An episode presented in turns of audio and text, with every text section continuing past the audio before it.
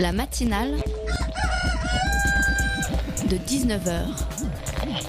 Et bah, c'est une émission qui parle de société, politique, euh, Culture alternative. On va aussi parler de sport, euh, de gens dans la rue. et l'actualité en règle générale. On va peut-être parler des corbeilles à linge en osier d'Auvergne. voilà, il y aura, il y aura des invités. Sociologues, des invités chercheurs. Les invités ne diront que des choses intelligentes. Ça va peut-être s'étriper un peu de temps en temps, mais La matinale de 19h, du lundi au jeudi jusqu'à 20h sur Radio Campus Paris. Dans la vie, je ne suis pas seulement bénévole à Radio Campus Paris. Non, non, je suis aussi, enfin surtout, secrétaire de rédaction. Ça veut dire que je corrige des articles sur le fond et la forme, la véracité des infos et la pureté de l'orthographe. Je suis un mélange de grammaire nazi et de cet ami qui vous reprend en permanence sur ce que vous dites et a toujours quelque chose à rajouter. Le tout en version rémunérée, bien sûr. Hier, j'ai corrigé un article intéressant et un peu effrayant. Il y aurait des punaises sur la Station spatiale internationale. Une étude de la NASA fait état de la présence de sales petits insectes dans les couloirs du vaisseau spatial, plus particulièrement dans les toilettes. C'est grave parce que les punaises sont potentiellement porteuses de maladies. Elles mettent toute l'ISS dans une situation sanitaire très compromettante, surtout pour les astronautes. Je corrige donc l'article proprement. Hum, oui, intéressant. Ah, j'ignorais.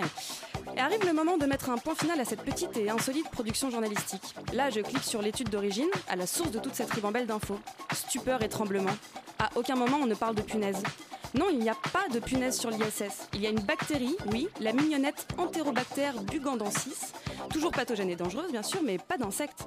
C'est un peu tard pour déclarer « Je me disais aussi, c'est chelou quand même ». Donc j'assume d'avoir foncé la tête dans le guidon sans remettre en cause cette information. C'est une, une étude de la NASA, merde. Mais alors, que s'est-il passé? Il s'est passé que les médias français ont repris l'info analysée et macérée par les médias anglais. Médias anglais qui ont titré que la station spatiale internationale était infectée de Mysterious Space Bugs. Space Bugs, des insectes de l'espace. Certes, le titre est trompeur, mais le contenu des articles est pourtant clair. On parle de bactéries, de mini-organismes pathogènes. Pas de punaises. Donc, que s'est-il passé? Il s'est passé que des gens pas à l'aise en anglais se sont retrouvés à traiter l'info sans comprendre la moitié des mots qu'ils lisaient, ou en utilisant Google Trad, ce qui est presque pire. Résultat, la moitié du PAF français, et donc une bonne proportion d'entre nous, pense qu'il y a des punaises sur l'ISS. Résultat, j'ai passé 40 minutes à reprendre l'article, me taper l'étude scientifique en entier pour vérifier chaque petit bout d'info sur cette entérobactère bugandensis. Résultat, j'étais en retard pour le verre avec ma pote. Résultat, j'ai loupé la fermeture du G20 après le verre. Résultat, je n'avais plus de choc à pic au petit-déj ce matin. Morale de l'histoire, enseignez l'anglais à vos enfants. La matinale de 19h, le magazine de Radio Campus Paris. Auditrice, auditeur, bonsoir. Il fait déjà nuit, mais rassure-toi, la matinale de 19h est là pour éclairer ta lanterne. Ce soir, on fait le point sur le sauvetage des réfugiés en Méditerranée, sauvetage ou pas d'ailleurs, puisque l'Aquarius est immobilisé à quai depuis le 4 octobre dernier. On en parlera avec Sophie Rahal, membre du conseil d'administration de SOS Méditerranée.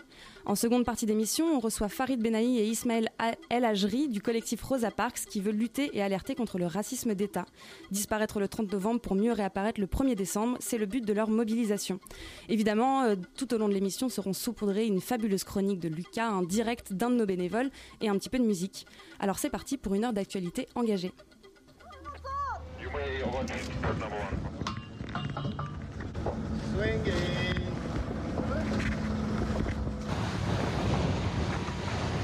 Hello, salut English, français? C'est très important que vous restiez calme. On va vous donner des gilets de sauvetage. Est-ce qu'il y a des gens avec vous qui sont pas en train de respirer Écoutez-moi, le bébé avec le maman au papa, ok. Assistance, s'il vous plaît, merci.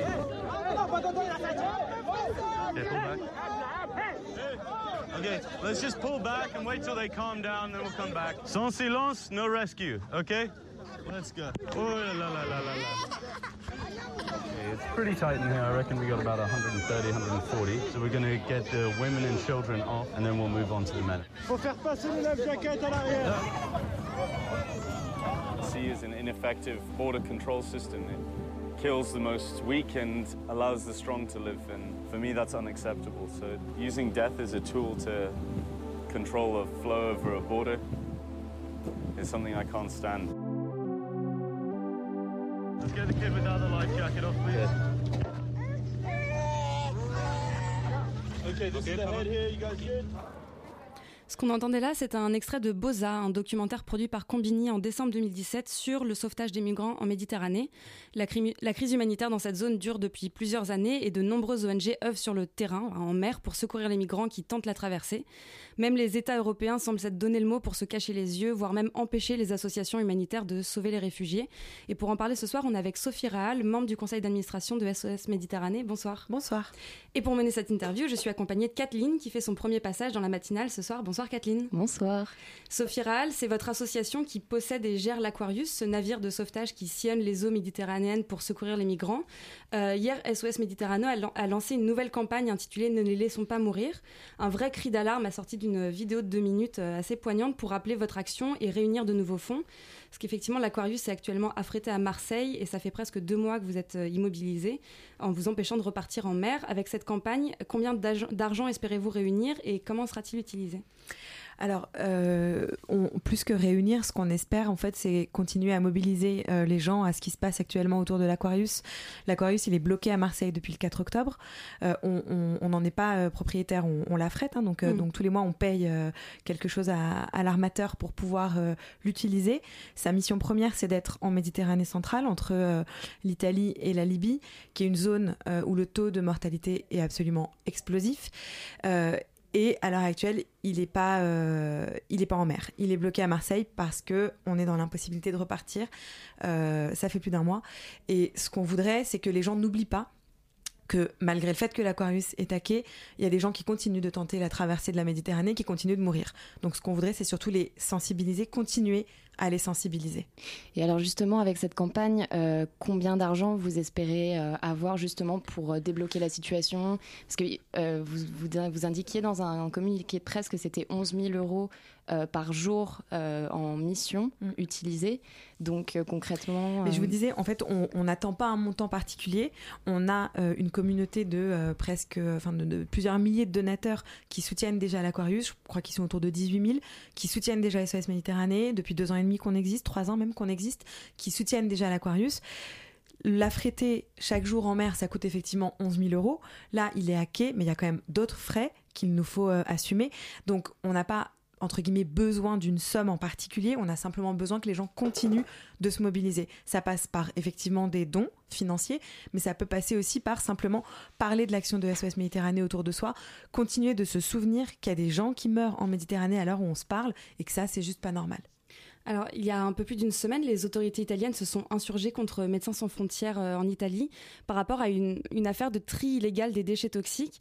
Ils accusent l'ONG d'avoir déversé près de 24 tonnes de déchets euh, dans les ports du sud du pays. C'est des accusations qui sont démenties par MSF, mais elles mettent en péril l'ensemble des actions et euh, elles ont conduit, entre autres, à, immobiliser certains bateaux.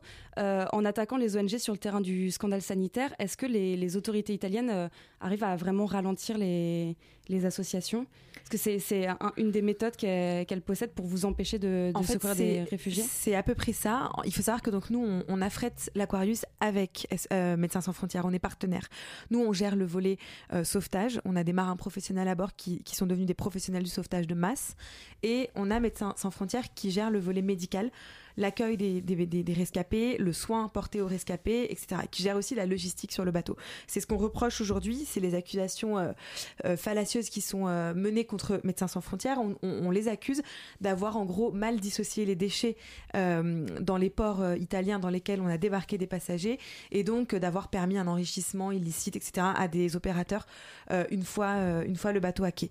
C'est évidemment faux, mais ce qui est important de souligner, c'est que évidemment que ça empêche l'Aquarius de repartir puisqu'on est bloqué. On est bloqué parce qu'on n'a pas de pavillon, donc ça n'a c'est encore autre chose, mmh, mais c'est simplement le point d'orgue en fait de cette la nouvelle étape, on va dire, parce qu'il y aura peut-être encore autre chose après, on n'en sait rien, mais c'est en tout cas la nouvelle étape dans la volonté politique de décrédibiliser notre action et de la criminaliser. Et c'est ça qui est proprement scandaleux. En soi, cette affaire, on va s'en sortir. On, on, sait qu'on n'a rien à se reprocher sur la gestion de nos déchets. On va s'en sortir. La seule chose, c'est que ça nous empêche de partir, ça jette le discrédit sur l'action des ONG humanitaires et évidemment, ça, ça, laisse crever des gens en Méditerranée. Et alors justement, c'est quoi les recours que vous avez euh, actuellement pour euh, contrer les attaques juridiques de l'Italie et donc espérer bientôt reprendre la mer? Pour le moment, c'est à MSF de gérer ça, parce que c'est MSF qui est incriminé dans cette affaire, c'est eux qui sont cités. Nous, on n'est pas cités, on est seulement partenaire de, de MSF dans la- dans l'affrètement de l'Aquarius, donc on est immobilisé comme eux. Mais en soi, c'est MSF qui est en train de gérer ça avec ses avocats en Italie. Euh, la justice italienne demande la, mise sous séquestre, donc euh, la, la saisie en gros de l'Aquarius. Il faudrait, pour que ce soit euh, efficient, que euh, la demande émane de la justice française. Pour le moment, c'est pas le cas. Nous, on n'a reçu aucune notification dans ce sens. Donc, la justice française n'ayant pas demandé la mise sous séquestre de l'Aquarius, il est encore à Marseille. Il ne peut pas repartir parce qu'il n'a pas de pavillon, pas parce qu'il a été euh, mis sous, sous séquestre. Alors justement, cette histoire de pavillon, je crois que c'est en 2017 euh, ou cet été, je sais plus. C'est cet été. Que vous avez perdu le pavillon panaméen qui vous permettait de. Alors, de on a d'abord perdu le pavillon de Gibraltar, De Gibraltar, qu'on avait depuis euh, deux ans et demi, depuis que, enfin, même qui, qui existait même avant. En fait, le, le- quand on a euh, commencé à louer ce bateau, il avait déjà le pavillon Gibraltar. On l'a perdu effectivement euh, au milieu de l'été. On a trouvé dans la foulée le pavillon du Panama qui nous a été retiré un mois après par le Panama lui-même en fait euh, à Qui cause dit, de menaces justement le, le- le Panama qui dit avoir subi de- des, Des pressions. pressions de la part du gouvernement italien. Tout à fait, à, à cause de pressions euh, opérées par euh, les autorités italiennes sur notamment la, la- la possibilité euh, pour, euh, pour les bateaux euh, battant pavillon du Panama euh, de naviguer tranquillement dans les ports euh, européens. Alors justement, cette histoire de pavillon, est-ce que vous pouvez nous expliquer un peu pour les auditeurs euh, comment fonctionne le droit maritime à ce, à ce niveau-là? Qu'est-ce qui vous empêche en fait Qu'est-ce que le pavillon vous autorise à faire et pourquoi le fait que vous n'en ayez pas vous empêche de repartir en mer? Alors, bah en fait, c'est tout bête. Enfin, c'est tout bête. C'est très compliqué, mais c'est à la fois très simple. Un pavillon, c'est une plaque d'immatriculation, pour- comme, pour- comme pour une voiture. Donc, vous pouvez euh, naviguer sans pavillon. C'est un peu risqué. Et comme nous, on n'est pas des cow-boys euh, et on n'est pas là pour faire n'importe quoi en s'affranchissant de toutes les règles, euh, et elles sont nombreuses quand on navigue en Méditerranée ou ailleurs, et ben sans pavillon, on ne repart pas. On n'a pas envie d'être un bateau de pirates, donc on ne repart pas. Le pavillon, il permet de euh, réguler les questions d'emploi des- de l'équipage à bord d'un bateau, les questions d'assurance, les questions. Voilà. Ça, c'est en gros, euh, euh, tout ça dépend de, euh, du, du- pays dont on bat le pavillon. Et euh, alors, on avait donc Gibraltar, on a eu le Panama, on nous a retiré le Panama.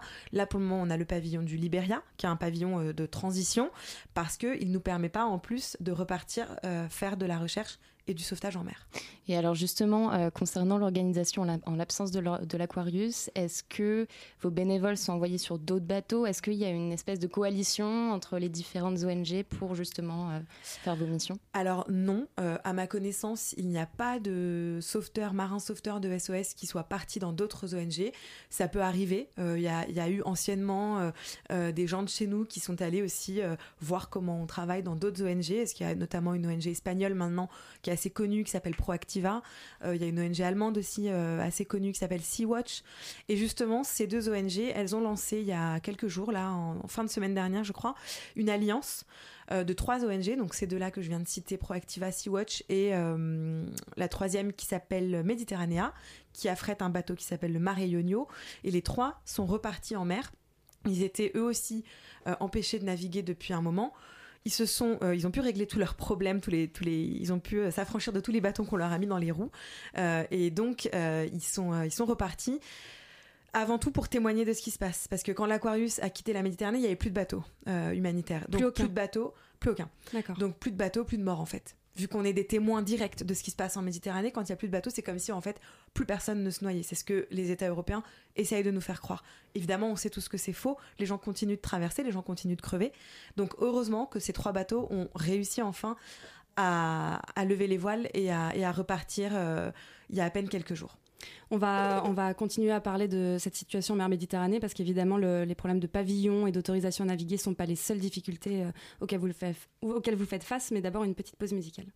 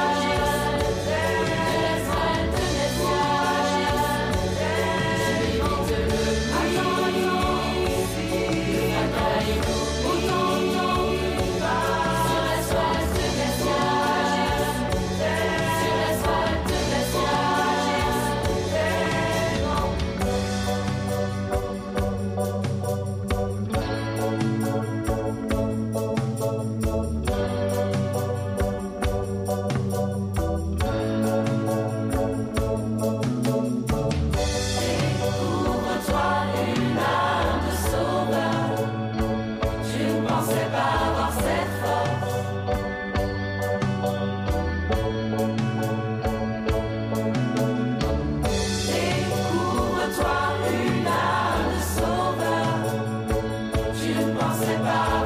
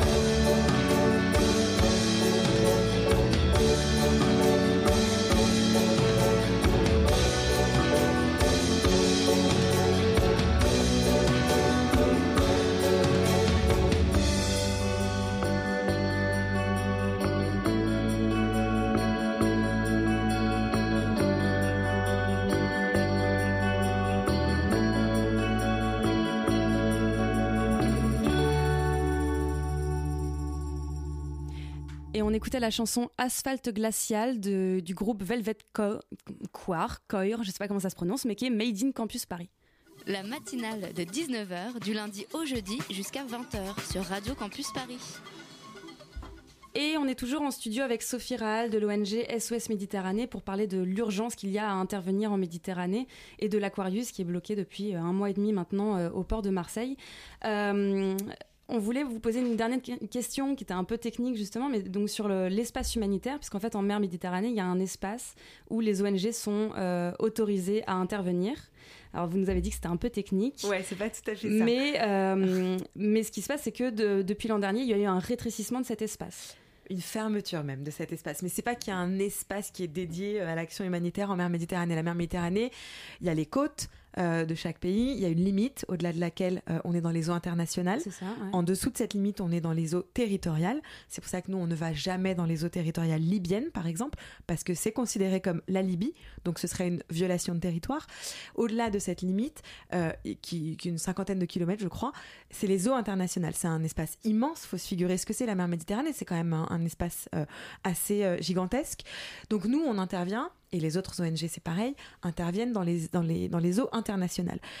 Ce qui se passe, c'est que depuis l'été dernier notamment, on- l'Union européenne, euh, ou en tout cas l'organisme qui, ré- qui régule justement euh, ces questions d'eau internationale et euh, d'eau territoriale, on, on a reconnu à la Libye euh, un, espace euh, dans lequel elle peut mener des actions de sauvetage. C'est-à-dire que les, gardes-côtes libyens sont maintenant légitimes à venir se mêler des questions de sauvetage en mer, à venir faire des sauvetages en mer. Ils sont équipés pour ça par l'Italie et par l'Union européenne. On leur euh, donne des bateaux, euh, on les forme, on les entraîne, on les finance pour pouvoir venir faire du sauvetage en mer à la place des ONG humanitaires. C'est pour ça qu'on parle de fermeture de l'espace aux actions humanitaires. Le problème, et ça c'est fondamental de le dire, c'est que quand non seulement les gardes-côtes libyens ne sont pas compétents pour le sauvetage en mer, il y a quand même tout un tas de règles qui s'appliquent quand on veut faire un sauvetage, quand on doit faire un sauvetage parce que c'est une obligation de porter secours à quelqu'un qui est en danger en mer. Il y a des règles à respecter. On peut pas dire qu'elles soient vraiment respectées par les gardes-côtes libyens. Et euh, le, le summum du truc, c'est que quand ils récupèrent des, des, des- des migrants, ils les renvoient en Libye. C'est ça. Et ça, Ce qui n'est pas vraiment le but des, migrants. euh, et ce qui est surtout euh, illégal, parce que euh, quand, on, quand on fait un sauvetage, la loi, le droit maritime, le droit même international, précise que l'obligation, c'est de ramener les rescapés dans un port sûr. Et la Libye n'a pas de port sûr. Il n'y a pas de port sûr en Libye. C'est un pays euh, en guerre, c'est un pays euh, où la situation est complètement chaotique. Et puis surtout, c'est un pays où on enferme les migrants, où on les viole, où on les bat, où on les rançonne, où on les vend, euh, où, euh, où ils sont traités comme des esclaves, comme des moins que rien. Et donc, la Libye n'a pas de port sûr. Donc, il est illégal que les gardes-côtes renvoient en Libye, dans l'enfer libyen, des gens qui tentent justement de s'en échapper. Donc alors clairement, il y a eu euh, un changement sur vos missions et en, question pratique, hein, en mer, vous avez des difficultés du coup maintenant pour exercer vos actions. Euh, Justement parce que euh, y a eu un, un, un, un Bah, périmètre qui a que été oui, euh, c'est devenu donné. très très compliqué euh, d'être en Méditerranée et de voir débarquer les gardes-côtes libyens sur un sauvetage parce que ils sont très imprévisibles. On ne sait jamais comment les choses vont se passer. C'est d'ailleurs très difficile de les joindre quand on est alerté d'un- d'un- d'une barque qui est en train de couler. La- donc maintenant, la législation nous oblige à les appeler puisqu'ils ont un centre qui est censé répondre et nous dire quoi faire. Ils répondent rarement, ils disent qu'ils arrivent et puis ils n'arrivent pas avant 12-13 heures. Un bateau euh, crevé en plastique, euh, il coule en 5 minutes. Quoi. Moi j'ai assisté à ça, je peux vous dire que euh, enfin il faut réagir vite et, euh, et on n'a pas le temps d'attendre que des mecs euh, à deux heures de route se décident à prendre un bateau puis à venir pour ramener des gens en plus dans des prisons. quoi. C'est pas possible. Alors justement, vous, vous le mentionnez là, vous avez été vous sur l'Aquarius? L'année Euh, dernière, oui. L'année dernière, combien de temps vous avez passé Trois semaines. Trois semaines. Est-ce que vous pouvez nous décrire un peu le, le quotidien euh, Parce qu'effectivement, on a, des reportages, vous le disiez tout à l'heure, les ONG sont témoins et, racontent ce que c'est le quotidien en mer de sauvetage. Est-ce que vous pouvez nous, en dire un peu plus? Oui, bah, il faut imaginer euh, déjà une- un jour et demi de navigation quand on quitte l'Italie pour arriver jusqu'à une zone assez immense euh, dans laquelle on patrouille, qui est souvent à l'est ou à l'ouest de la ville de Tripoli, en Libye, mais toujours dans cette limite des eaux internationales, c'est ce que je disais tout à l'heure.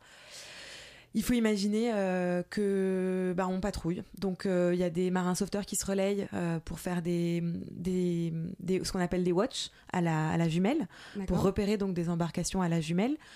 Euh, et puis c'est de l'attente, c'est beaucoup d'attente parce que on sait que les départs de, de canaux, d'embarcations chargés de- d'hommes et de femmes peuvent arriver. euh, c'est souvent quand la météo est calme, quand il n'y a pas trop de vent, quand le vent sinon souffle dans le bon sens, c'est-à-dire euh, euh, vers, euh, vers l'Europe, parce qu'ils croient qu'ils vont arriver en Europe en 5 heures en fait, sauf que c'est impossible. Ou quand euh, voilà, il n'y a pas trop de vagues, etc. Et dès qu'il y a un- une alerte qui nous est transmise, bah, il faut se rendre, l'Aquarius met les gaz et se rend le plus vite possible jusqu'à la, la cible. Et puis là, bah, c'est toute une, organisation très très scrupuleuse, très minutieuse qui se met en place. Mais donc on a une équipe d'une dizaine de marins sauveteurs qui déploient deux gros canaux, voire trois quand il y a vraiment beaucoup de monde.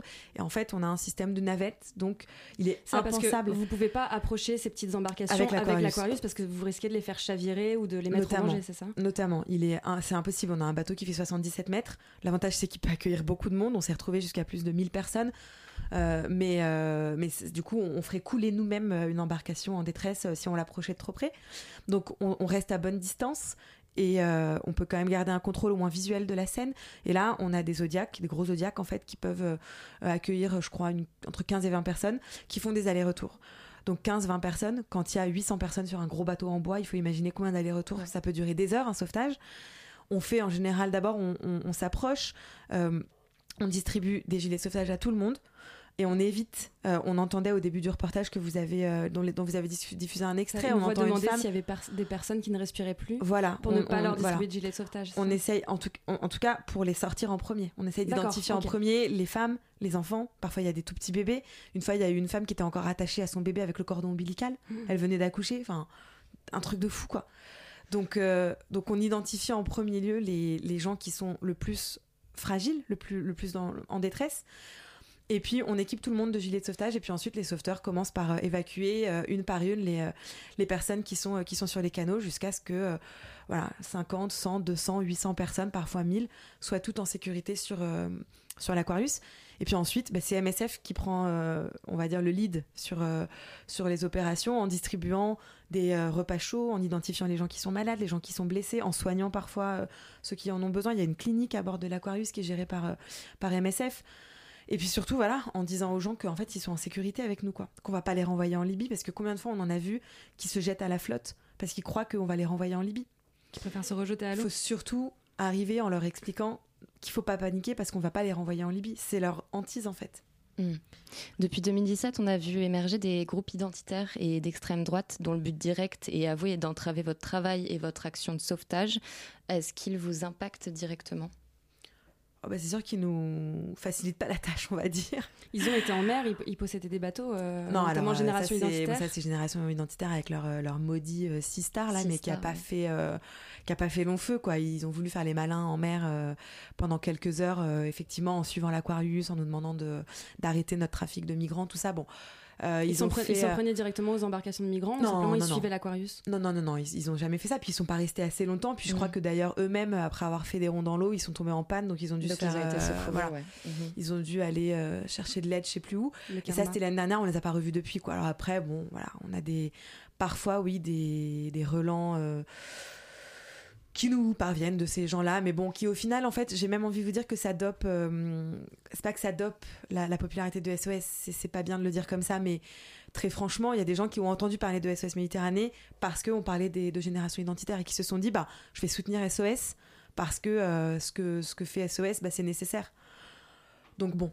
Et alors, justement, avec, euh, est-ce que avec la montée du nationalisme, euh, vous ressentez des changements au niveau des dons euh, que vous recevez Ou est-ce que, est-ce que justement ils ont un impact sur ça? Du Sur la société civile, sur euh, Est-ce que la, la vie vi- de la la, vision négative des, des migrants en Europe euh, impacte euh, votre action, les dons ou le soutien que vous recevez dans l'opinion publique Bah, c'est sûr qu'on va pas convaincre Marine Le Pen, euh, nous, euh, que SOS euh, a ouais. le droit d'exister. Enfin, ça, c'est évident, quoi. Il y a des gens qu'on n'arrivera pas à faire changer d'avis. Par contre, moi, ce que je peux vous dire, c'est qu'à SOS, il y a des gens qui votent à droite, qui votent à gauche. On fait pas de politique. Nous, on est au-delà de ça. On est juste là parce que qu'on soit de droite, de gauche, qu'on vote ou pas, euh, on est convaincu d'une chose, c'est qu'on peut pas laisser quelqu'un mourir en mer. Ça, c'est pas possible. Le droit nous, nous l'interdit. Et nous-mêmes, euh, humains, on estime que c'est euh, illogique, que c'est scandaleux, que c'est pas normal. Donc on se retrouve tous autour de cette conviction. Maintenant, euh, comme je vous disais, il y, a- effectivement une montée un petit peu affolante euh, des, des, des extré- des extrémismes et des populismes en Europe. C'est pas ces gens-là qu'on veut convaincre. Nous, ce qui nous intéresse de, de convaincre, c'est tous ceux qui sont attachés à la préservation de la vie humaine. Et ceux-là, bah, ils sont chaque fois plus nombreux à nous rejoindre. Ok. Comment, justement, on parlait au tout début de votre nouvelle campagne, euh, et qui est aussi un appel aux dons, ne les laissons pas mourir. Euh, comment on peut aider l'Aquarius euh, en plus des dons? On peut faire des dons sur le site. Comment on peut aider l'Aquarius en plus de ça? Eh ben, c'est déjà énorme. il y a effectivement notre site, donc euh, sosméditerranée.fr, sur lequel on peut faire des dons. Il y a aussi, euh, on a toujours besoin de bénévoles euh, pour euh, eh ben, tenir un stand ici, pour euh, parler de SOS là, pour, euh, nous aider à, organiser, à monter des événements. Euh, et puis, euh, le, plus important, je dirais, c'est euh, de parler de SOS, de faire connaître notre action. On existe dans quatre pays, en Allemagne, en France, en Italie, en, Suisse. Mais euh, voilà, SOS, c'est une association de citoyens européens qui sont simplement juste écœurés par ce qui se passe en mer. Donc parler de nous au plus grand nombre, c'est déjà aider SOS. Merci Sophie Raal d'avoir été avec nous ce soir. Donc, on rappelle que SOS Méditerranée vient de lancer la campagne Ne les laissons pas mourir. Une journée en mer pour sauver des migrants et des réfugiés qui fuient leur pays, c'est 11 000 euros. Donc n'hésitez pas à aller sur le site euh, www.sosméditerranée.fr et à faire un don à l'association. Merci. et euh, on se fait une petite pause musicale avant de passer à la suite.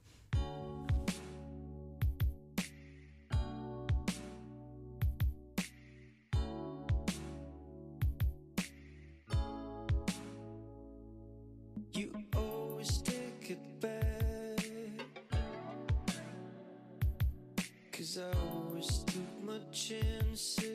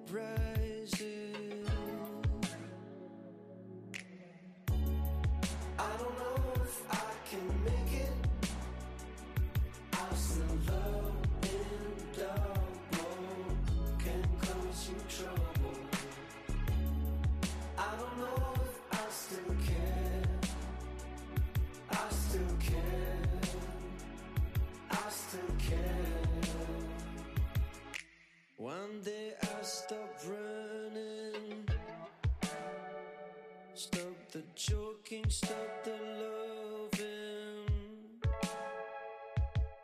Cause I've been running out. My fences have been floated.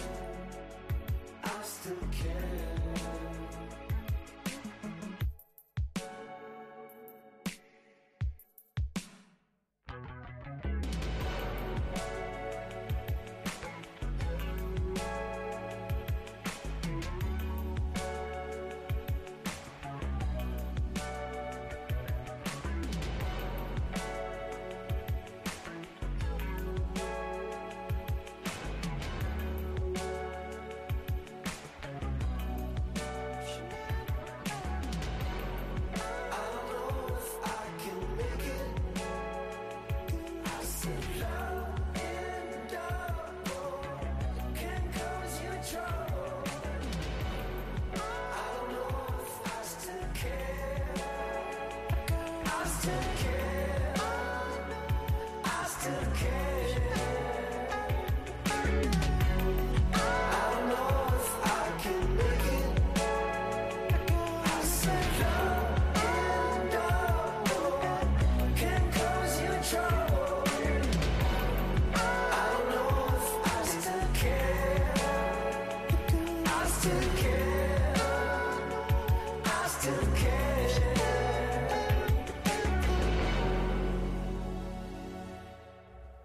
on écoutait la chanson I Still Care, sortie aujourd'hui du chanteur, groupe, je ne le sais pas parce que je découvre, Sainte DX. La matinale de 19h sur Radio Campus Paris. Et oui, et oui, on est toujours sur Radio Campus Paris et tout de suite on passe à la première chronique et unique chronique en fait de cette matinale avec Lucas. Salut Lucas. Je crois que ce premier week- ce week-end tu as fait découvrir le Crous à un ami à toi. Oui, tout à fait, Charlotte, un ami. Un ami que j'avais un petit peu perdu de vue depuis qu'il est devenu ministre de l'Action et des Comptes Publics, mais un ami quand même. La semaine dernière, Gérald Moussa Darmanin, et c'est pas une connerie, hein, le mec s'appelle vraiment Gérald Moussa Darmanin. Moi aussi, au début, j'ai cru une erreur de Wikipédia, ce qui semblait quand même bizarre, puisque sur Internet, tout est vrai, contrairement aux livres dans lesquels on ne dit que des conneries. Mais non, non, Moussa, euh, Gérald Moussa Darmanin est bien son vrai prénom. Source, un article du Point, sobrement intitulé Gouvernement, l'incroyable destin de Gérald Darmanin. Cinéphile, je vous souhaite la bienvenue. Oui, je disais donc que la semaine dernière, Gérald, ou Mousse, amateur de libanais, je vous souhaite la bienvenue, a affirmé qu'il comprenait les gilets jaunes puisqu'il était difficile pour eux de vivre avec 950 euros par mois quand tous les restos parisiens tournent autour de 200 euros l'addition sans le vin. Aïe. Et oui, en essayant de compatir, Gérald Darmanin a malheureusement plutôt prouvé qu'il était complètement déconnecté de la réalité des Français. Les médias comme Marianne, Le Monde ou encore Télérama s'en sont donnés à cœur joie pour se foutre de sa gueule en dressant des listes de restos à moins de 200 euros sans le vin. Mais moi, moi je suis pas comme ça, moi. Ouais, j'ai le cœur sur la main et j'ai décidé d'appeler mon vieux pote Gérald pour l'inviter à bouffer dans le resto au meilleur rapport qualité-prix de Paris. Ah je sais, le Crous. Exactement, le Crous. C'est pratique, ils ont 18 restaurants dans Paris. Et en plus, je savais que Gérald était plutôt dispo en ce moment après avoir lu un article un peu triste dans le magazine Planète. Sans enfant, divorcé, qui est vraiment Gérald Darmanin? Ça fout un peu le bourdon quand même. Je décidai donc de décrocher mon téléphone. Allô, Gérald? Ouais, non, euh, appelle-moi Mousse, te plaît, frérot. J'ai besoin de regagner en street crédibilité en ce moment. Bon, ok, bah bien ou quoi, Mousse? Ah, gars, on est là, hein Oui, bon, n'en fais pas trop quand même. Ça te dit d'aller au resto avec moi ce week-end? J'ai découvert un bon plan, 3,25€ le menu. 3,25€ le menu, sans le vin? Sans le vin, Gérald. Après une petite heure, pour qu'il veuille bien me croire qu'on pouvait manger à Paris pour une si petite somme, il accepta de m'accompagner dès le lendemain. Nous discutâmes évidemment de la polémique. Il m'expliqua, après s'être mouché dans un billet de 100 euros, ce qui ne manqua pas de choquer quelques étudiants dans la queue, qu'il ne pouvait pas être déconnecté de la réalité, étant lui-même fils d'un tenancier de bar et d'une femme de ménage. Et encore une fois, c'était vrai, avant de se saouler au rouge à l'Assemblée nationale et de s'en mettre plein la panse chaque dernier mercredi du mois, au dîner du siècle, Gérald Darmanin courait enfant dans le bar de son père à Valenciennes. Je l'ai d'ailleurs appris dans un très bon article du site de Europe 1, 5 choses que vous ignoriez sur Gérald Darmanin et que vous auriez préféré ne jamais savoir. J'ai cliqué immédiatement. Nos journalistes ont vraiment du talent. Ouais, Charlotte, nos journalistes ont du talent, admirent la qualité de l'investigation et surtout l'étonnante pertinence entre les différentes informations. On apprend dans cet article que Gérald Darmanin était certes nul en espagnol, mais qu'à côté de ça, il aimait lire De Gaulle aux toilettes. Ok. Qu'il aime bien Patrick Sébastien, mais qu'il n'a jamais compris le succès connu par Demis Roussos. Enfin, un politique qui n'a pas peur de s'engager. Mais aussi, et là, toute cette fichue polémique devient claire. On y lit une phrase qu'aurait prononcée notre actuel ministre du budget. Je n'ai jamais réussi à emballer une fille en boîte. Je ne suis pas du genre à danser. C'est pas trop mon truc. Il faut vraiment que la fille soit jolie. Je suis quand même meilleur quand je dîne au resto. Et bah voilà, on la tient, l'explication. Le GG, il veut juste pécho, en fait. Sauf que Gérald, si même à 200 euros, sans le vin, ça marche pas, bah faut se remettre en question. Prends le problème à l'envers. Tente le crous, Gérald. Allez, sur ces bons conseils, je vous dis à la semaine prochaine. Merci Lucas pour cette chronique et on souhaite bien sûr bonne chance à Gérald Moussa dans sa difficile quête de l'âme sœur. La matinale de 19h. Mais que vois-je, l'heure tourne et il est temps de passer à notre second sujet de ce soir. On va parler du collectif Rosa Parks qui lance le 30 novembre et le 1er décembre une grande mobilisation nationale contre le racisme d'État et les inégalités. Mais pas seulement, on en parlera tout à l'heure. Et avant de présenter nos invités, on va retrouver Martin qui est en direct de la Belle Étoile à Saint-Denis, à Plaine Saint-Denis, pardon, où se tient ce soir un événement de soutien au collectif Rosa Parks. Martin, tu es bien avec nous. Quelle est l'ambiance sur Je place? suis bien avec vous. Bah, l'ambiance est plutôt sympa. On est donc euh, juste devant euh, le théâtre de la Belle Étoile, théâtre de la compagnie euh, Joli Môme, compagnie engagée. hein. Et euh, on a environ allez, 100, 150 personnes qui sont là. Ça vient de démarrer, hein. donc pour l'instant c'est plutôt calme. Euh, L'idée c'est de discuter toute cette soirée euh, de cette question de, la discrimination raciale qui touche euh, les personnes origi- originaires, par exemple, des pays du Maghreb ou de plein d'autres pays euh, en dehors de la France, souvent d'anciennes colonies. On aime bien revenir à ce genre d'histoire, c'est toujours un, plaisir. Et euh, ce soir vont s'enchaîner des tables rondes avec des représentants. Euh, je pense à par exemple Nassina- Nassira pardon, sociologue, Saïd Bouamama aussi, Louisa Yousfi ou encore Rosa Moussaoui, et aussi des représentants de lutte, de lutte actuellement en cours partout en France. On va avoir euh, par exemple euh, les personnes qui se battent pour euh, autour de, cette fermeture d'un McDo dans les quartiers nord de Marseille. Elles sont présentes ce soir, ou encore les femmes de ménage du Hayat ou du Holiday Inn qui elles ont soit lutté, soit sont encore en lutte aujourd'hui pour faire valoir leurs droits auprès de leur patron. Et l'idée, c'est de questionner ces questions de racialisation, ces questions de discrimination qui peuvent frapper les personnes euh, dites issues de l'immigration, et ensuite de se préparer donc aux événements qui auront lieu euh, vendredi et samedi. Euh, merci Martin. Alors euh, justement, le collectif Rosa Parks, c'est une cinquantaine d'associations. Est-ce que tout le monde est là? Est-ce que c'est surtout des intervenants ou est-ce qu'il y a aussi du public? Alors on a surtout euh, des gens qui sont proches de ces milieux militants. On ne peut pas dire que c'est une soirée qui pour l'instant touche euh, tous les cercles euh, qu'on aimerait beaucoup voir beaucoup plus large, je pense, euh, au sein du collectif et au sein des militants qui, qui se mobilisent pour ces luttes. Mais quand même, on a euh, un certain nombre de personnes et euh, je pense que l'idée va être vraiment de se mobiliser entre, de se compter, de se voir aussi entre personnes qui soutiennent ce collectif et de voir un peu ce que ça peut donner ensuite pour les deux grosses journées qui vont venir euh, vendredi et samedi. Ah, Ces deux grosses journées, on va en parler. Euh, Merci Martin euh, pour ce petit direct depuis la plaine Saint-Denis. Pour comprendre un peu plus précisément la raison de cette mobilisation, on est nous en studio en plein centre de Paris avec Farid Benahi et Ismaël El Ajri. Je savais que j'allais accrocher dessus. Vous êtes tous les deux militants au Front Uni des immigrations et des quartiers populaires, une des associations qui a initié le collectif Rosa Parks. Bonsoir. Bonsoir. Euh, pour mener cette interview, moi, je suis aux côtés d'Elodie. Bonsoir Elodie. Bonsoir.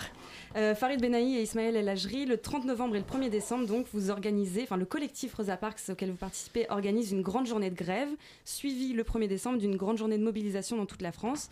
C'est quoi l'idée en gros de cette espèce de double, euh, enfin de ces deux journées? C'est disparaître pendant 24 heures pour mieux réapparaître le lendemain, c'est ça? Euh, oui, oui, c'est ça. Du coup, euh, comme tu l'as dit, en fait, euh, une journée où, en fin de compte, on va donner un peu, bah, on va donner en fait à ce que tout, à ce que toutes ces discriminations, tout ce que tout ce que ça veut dire en fait, ce racisme tout ça, toutes ces personnes en fait qui ne veulent plus nous voir, on va leur donner ce qu'ils veulent quoi. Alors on disparaît de, l'école pour ceux qui y vont, de la fac pour les étudiants, du travail pour ceux qui travaillent, mais pas que en fait. On arrête de consommer aussi et on sort des réseaux sociaux, on sort de partout. Et donc du coup l'idée c'est quoi? C'est que le lendemain, donc le 1er décembre. Et ça fait écho d'ailleurs avec euh, le geste militant du coup qu'avait fait euh, Rosa Parks le 1er décembre 1955. Euh, elle s'était levée, bah nous on ressort, on se relève plus beau, plus fier et toujours plus déterminé.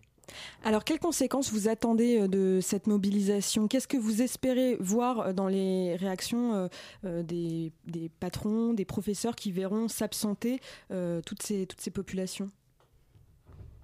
Ok, j'y- retourne du coup. Ismaël, puis Euh, peut-être Farid, euh, si vous voulez ajouter des choses aussi. Bah, quelles conséquences En fait, c'est euh, nous on a un combat, je pense, euh, qui est d'expliquer en fait que euh, le racisme, c'est pas seulement euh, sale noir, sale arabe, c'est un racisme en fait qu'on appelle systémique euh, ou racisme d'État. Il y a plein il y a, il y a plein d'appellations. L'idée c'est quoi? C'est d'expliquer que ce racisme, il affecte la vie des personnes qui le subissent dans tous les domaines. Donc euh, au travail, on en a parlé, mais pas que. Au logement, dans la rue avec les contrôles aux faciès. En fait, c'est un racisme euh, qui euh, qui épouse le quotidien en fait de toutes les personnes qui le subissent. Farid peut-être? Oui, qui épouse et puis qui, qui a des impacts euh, concrets sur, euh, bah, sur la vie des gens. Et donc, euh, à un moment donné, euh, ces questions qui, pour les premiers concernés, sont euh, bah, impacts et sont importantes, bah, c'est une manière aussi de les visibiliser. Pour les visibiliser, il faut qu'effectivement, à, des- à certains moments, on puisse viser des actions massives euh, qui soient, euh, bah, bien entendu, euh, euh, qu'on puisse pas ne pas passer à côté. Donc, euh, on essaye de voilà d'avoir cette percée là, d'avoir voilà cette couverture médiatique, mais pas seulement. Enfin que en fait les gens aussi puissent se dire ben voilà il y a, des collectifs, il y a des militants, il y a des associations qui se mobilisent, qui luttent depuis un certain temps, et aussi c'est important voilà de, se dire que ben, il y a des débouchés politiques et que non euh, voilà que ça c'est une question pour euh, euh, des, milliers des milliers de nos concitoyens sont des questions euh, centrale, importante. Un des effets du racisme d'État que vous dénoncez, c'est que les, les po- les populations issues de l'immigration ou issues de la colonisation sont restreintes à des jobs peu qualifiés souvent. Est-ce que vous avez aussi de la mobilisation dans des couches un peu plus supérieures de la société? Est-ce qu'il y a aussi des gens qui vont arrêter d'aller au travail et qui font partie de vos collectifs, qui sont cadres, cadres supérieurs, dirigeants? Alors, euh, je pense que euh, effectivement, euh, les personnes en fait qui sont euh, les plus précaires en France aujourd'hui, c'est euh, les Noirs, les Arabes, les Roms, les musulmans. Et euh, effectivement aussi, il y a des, euh, il y a des personnes bah, qui sont issues de l'immigration et, euh, et qui, qui ont des salaires décents. Et qui- Mais alors, qu'est-ce qu'on remarque pour ces personnes-là? C'est aussi en fait, en fin de compte, la même spirale. On sait, par exemple, même pour les personnes diplômées, 4 employeurs sur 5 préfèrent embaucher une personne qui va avoir un prénom à consonance française, on va dire, même si j'aime pas beaucoup le mot. Bonjour, plutôt Éric que, Zemmour. Voilà. plutôt que plutôt qu'un nom euh, voilà qui, qui laisse place euh, aux origines euh, possibles de la famille. Donc en fait toutes les personnes sont plus ou moins impactées et à différents échelons. Je voulais ajouter une chose aussi. euh, il y a des études en fait qui sont sorties et euh, qui montrent une chose qui est assez intéressante, c'est euh, de dire que lorsqu'on recrute une personne qui est, euh, qui est donc racisée, et bah du coup, un, dans, dans son éducation, on nous a tous répété toujours qu'on devrait travailler quatre fois plus pour arriver où on est, et ça en fin de compte, c'est aussi intégré par les employeurs. Donc du coup, quand ils te recrutent, quand ils te recrutent, pardon, ils te demandent quoi en fait? Ils te demandent de charbonner, charbonner, charbonner et de te taire. De justifier euh, la place qu'ils ont offerte euh, à, à ces personnes-là finalement. Totalement, c'est ça. On va revenir sur, euh, sur cette notion de racisme d'État et puis sur les autres aspects de la mobilisation, parce qu'il n'y a pas juste le racisme que vous dénoncez euh, avec le collectif Rosa Parks, mais d'abord on se fait une petite pause musicale.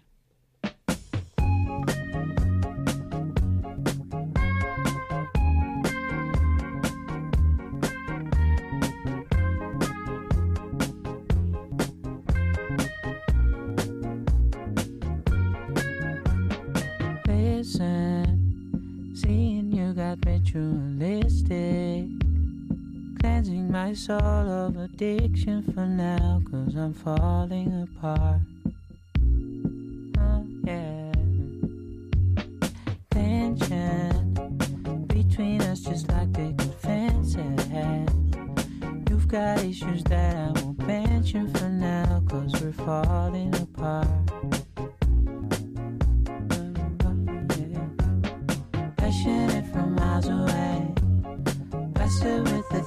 You say. Blessing up on my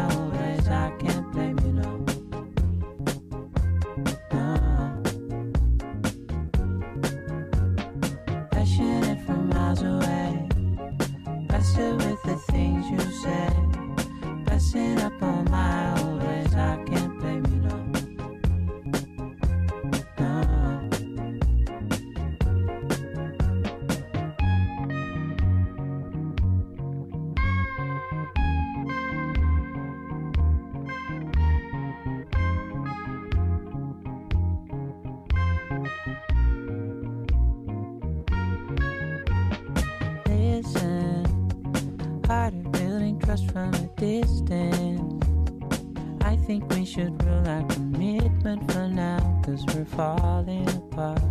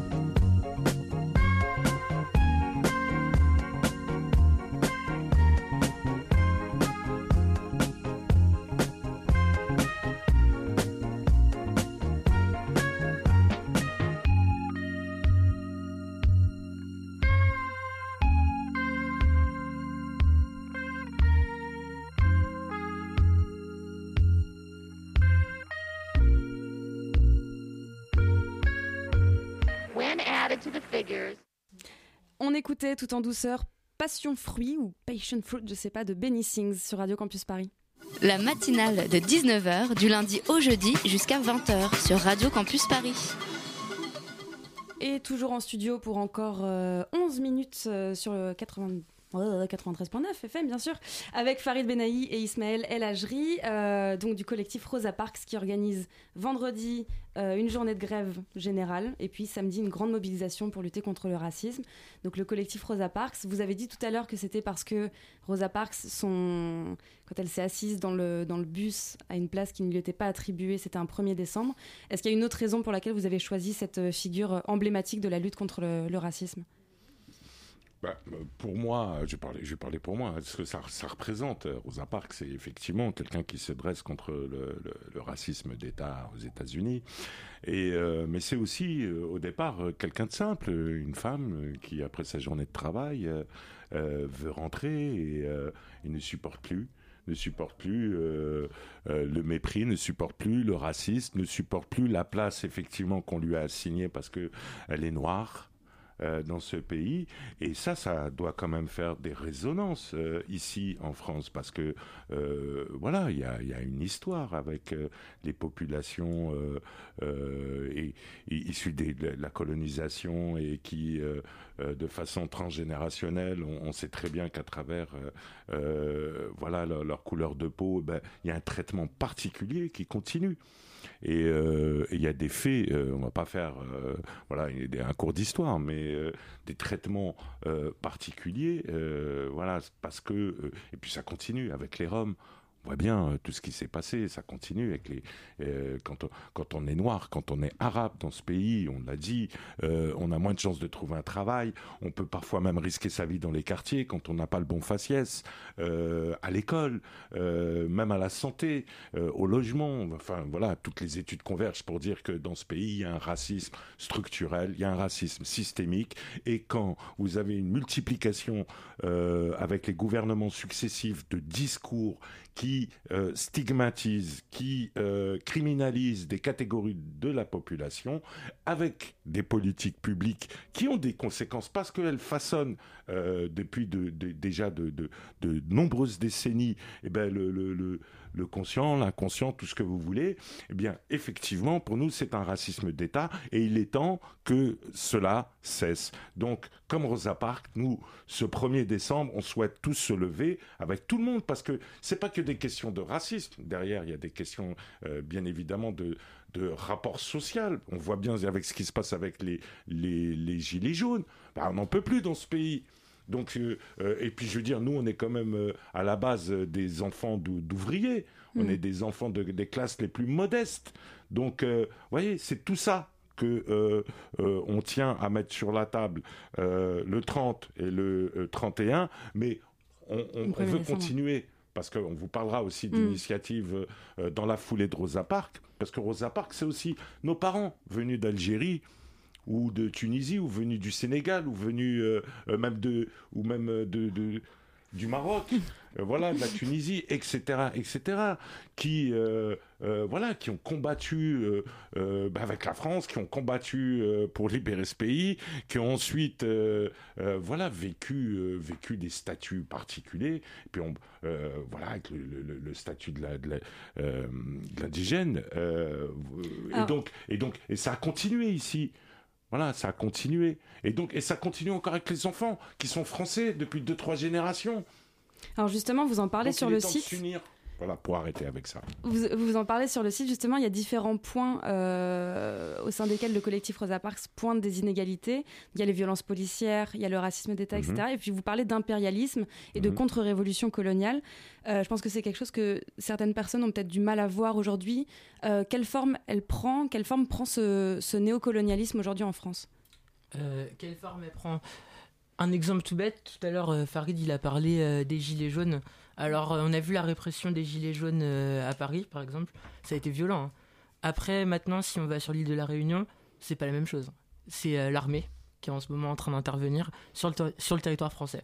Alors il y a tout le lexique, et tu as raison de le dire, qui est assez compliqué à mobiliser tout ça. Mais en fait nous quand on parle de gestion coloniale des quartiers, eh ben, elle, est, elle est bien là en fait la réalité. Justement- Elle est que sur certains territoires, de, de France et euh, en l'occurrence là des, des colonies, et ben, on envoie l'armée quand les gens se soulèvent. Je voulais juste ajouter une chose euh, qui me semble importante dans la réarticulation des luttes. Il y a l'image de Rosa Parks qui est clé dans le collectif Rosa Parks, mais euh, nous, quand on nous parle de gilets jaunes, on parle aussi de gants noirs. Pourquoi le gant noir? Parce que euh, lors de la période ségrégationniste aux États-Unis, il y a deux athlètes pendant les JO de Mexico qui se sont levés et qui ont sorti un gant noir.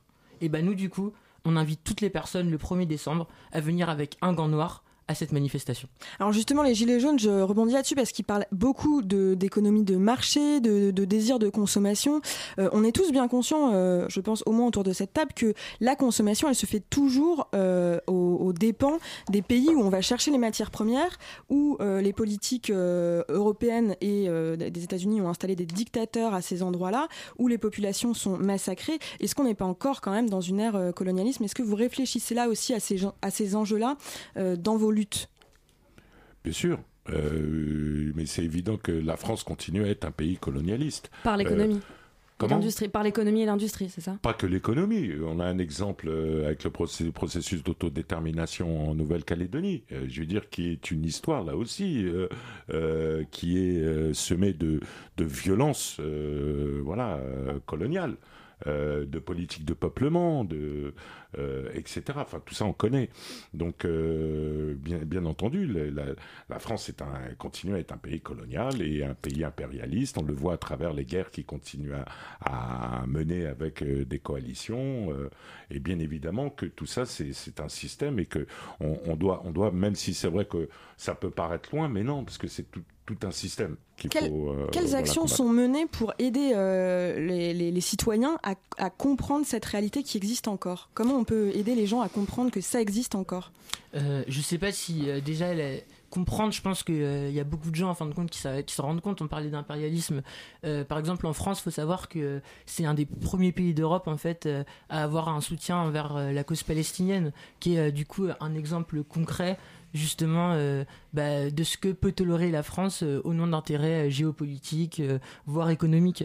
Donc euh, la question, elle est peut-être pas de comprendre, elle est plutôt euh, bah, de, de, de, de, franchir le pas et de s'indigner en fait. Je pense que les gens comprennent. C'est euh, peut-être que par contre euh, la réalité de la vie qui est, euh, et, là c'est des circonstances qui sont purement économiques, beaucoup de chômage, beaucoup de pauvreté.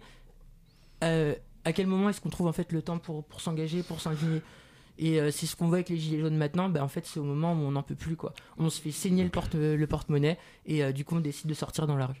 Farid Benahi Oui, donc euh, comprendre passe aussi par euh, la transmission euh, des savoirs et qui n'est pas le même en fonction d'où on est. Et bien entendu que le, le pouvoir et les gouvernements successifs n'ont absolument pas intérêt à, à, ce que les gens comprennent. Donc, donc c'est des questions, c'est des questions aussi de, de politique, c'est des questions de rapport de force parce qu'il faut faire mouvement. Il faut que dans ce pays, enfin, il y ait un mouvement anti-guerre parce que c'est pas possible qu'avec ce qui se passe, ben, on, on soit pas euh, plus mobilisé sur ces questions-là. Euh, et puis c'est aussi euh, la nécessité de s'inscrire dans le temps. Dans le temps, ça veut dire que nous, par exemple, le 24 euh, de ce mois-ci, nous étions à la Bourse du Travail de Paris, le Front Uni, des immigrations des quartiers populaires, et donc sur l'axe, sur la thématique du racisme au travail et de, ce- de ses impacts, nous on a, on a, on a lancé, on a fait une journée justement pour pouvoir nommer les réalités de ce racisme au travail et euh, bien entendu de les nommer pour pouvoir s'armer pour les combattre. Et ça veut dire euh, qu'il faut créer euh, des espaces pour s'inscrire dans le temps, pour faire des actions, pour, euh, euh, pour agir contre, bien évidemment. Et euh, c'est le travail que nous menons déjà depuis, depuis fort, longtemps. Donc à ce titre, vous pouvez avoir des informations sur notre page Facebook qui est Front Uni des immigrations et des quartiers populaires Paris-Banlieue où un certain nombre de textes de ce que nous euh, euh, avons fait, notamment le 24 à la Bourse du Travail, euh, y est mentionné. Euh, merci Farid Benahi et Ismaël El Ajri d'avoir été avec nous. Merci à vous. J'encourage les auditeurs à aller voir sur le site du collectif Rosa Parks qui est très complet et qui détaille euh, chaque point de lutte de la mobilisation. Donc le 30 novembre, une grande grève générale. Grève et de la France, euh, ça. Voilà, grève de la France et euh, toutes les populations racisées ou non, mais en tout cas alliées euh, d'une sûr. lutte contre le racisme d'État. Euh, et le samedi 1er décembre, un gant noir et puis euh, mobilisation générale. 100% Euh, Ça concerne tout le monde. La matinale, euh, c'est terminé pour ce soir. Merci à Kathleen et Elodie pour les interviews. Merci à Lucas pour sa pertinente chronique euh, sur euh, Moussa. Merci à Bettina à la coordination, à Antonin et Tiffaine à la réalisation des Hautes Sphères. Euh, L'émission sera incessamment sous peu. euh, euh, en podcast et puis tout de suite c'est extérieur nuit dans quelques minutes avec Elisabeth qui est avec nous de quoi on parle ce soir? Et ben des sorties de la semaine, comme d'habitude, on va parler de Sauver ou Périr, le film avec Pierre Ninet, on va parler des bonnes intentions, sorti la semaine dernière, et on aura deux interviews euh, exclusives. Eh bah très bien. Et ben donc ça, ça a retrouvé euh, l'émission de cinéma extérieur nuit à retrouver dans quelques minutes sur Radio Campus Paris. Bonne soirée sur les ondes euh, du 93.9. À vous assurer. Bravo. Non, franchement, super.